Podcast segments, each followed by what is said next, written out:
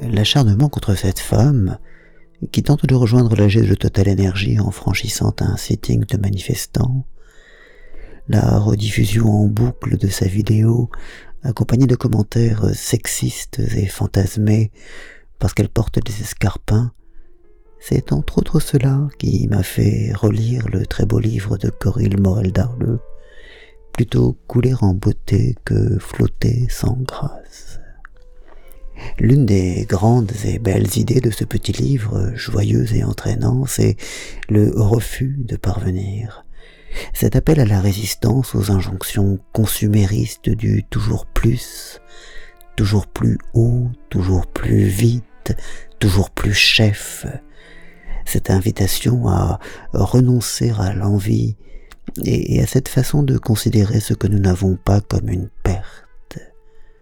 Pour des raisons politiques, parce que ce toujours plus,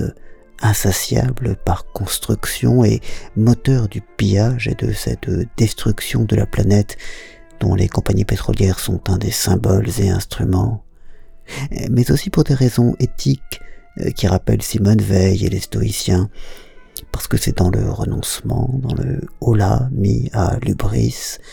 qu'on peut mettre fin à ce que l'autrice appelle la rivalité mimétique et laisser place, euh, faire place plutôt à l'autre, à la vie, et, finalement à soi-même plus authentique. À la poignée d'ultra riches, jouant entre eux à qui mieux mieux, s'ajoute un autre phénomène, hélas plus massif, la rivalité mimétique, petite compétition du quotidien euh, qui pousse à vouloir ce que possède l'autre et à tout faire pour l'avoir. Le patron, client, beau-frère, voisin devient enviable en soi, et la question n'est pas de savoir s'il est heureux, ni si son mode de vie ou ce qu'il possède et que je n'ai pas me rendrait moi heureux. La question de la finalité ne se pose pas je le veux, je le vaux, moi aussi j'y ai droit. Quel que soit l'objet, les conditions de travail pour le produire, son impact sur l'environnement, euh, que j'en ai l'usage ou non. Dès lors, euh, sans même parler de besoin, euh, car on a bien le droit d'avoir envie de choses dont on n'a pas besoin, on confond désir singulier et désir programmé. Une autre raison de renoncer, qu'illustre l'anecdote introductive, est cette sorte de fatalité qui conduit ceux qui ont du succès, euh, qui sont en position de force, euh, qui se sentent intelligentes, belles ou aimées, à devenir euh, imbus d'eux-mêmes, bêtes et méchants. Fatalité dans la conscience conduit les plus sensibles à éviter de se retrouver dans ces positions périlleuses où la réussite devient aveuglement. Comme l'écrit la philosophe Cynthia Fleury, la vraie civilisation, celle de l'éthique, est sans consécration, et ces quelques années passées dans l'arène politique ont achevé de me convaincre qu'il vaut mieux parfois un joli succès d'estime qu'un engouement de masse qui relève presque toujours, à partir d'un certain seuil, du malentendu. Il est poignant, en effet, de constater à quel point il suffit qu'un discours soit rodé, un style accompli, un argument maîtrisé, un brio reconnu, pour que tout cela se mue presque immédiatement en maniérisme et en répétition, en quelque chose de poussiéreux et de mort. À quel point il suffit que la foule se sente forte et dans son bon droit pour qu'elle s'oublie se mue en ce groupe animal dont parlait Simone Veil et se lance dans la curée et le lynchage,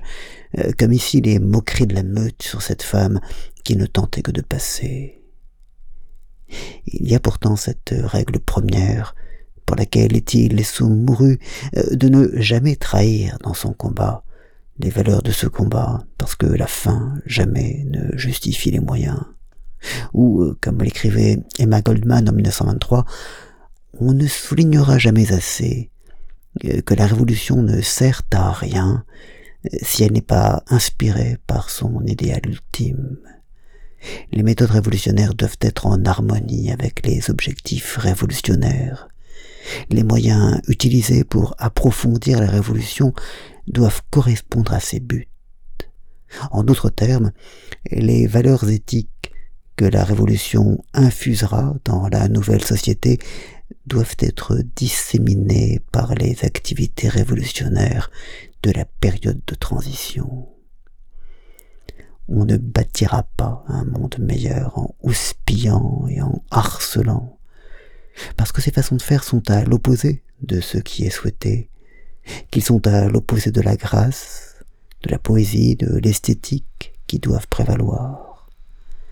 J'aime que Corinne Morel d'Arleux euh, rejoigne ici Aurélien Barrault. Les revendications d'esthétique, que ce soit au niveau architectural, artistique ou culturel, ne sont pas des aspects périphériques de la politique. De même qu'on peut faire la révolution en talons, danser sous la pluie et se parer les lèvres de rouge pour assister à un procès, il ne s'agit de chasser ni le plaisir, ni la volupté.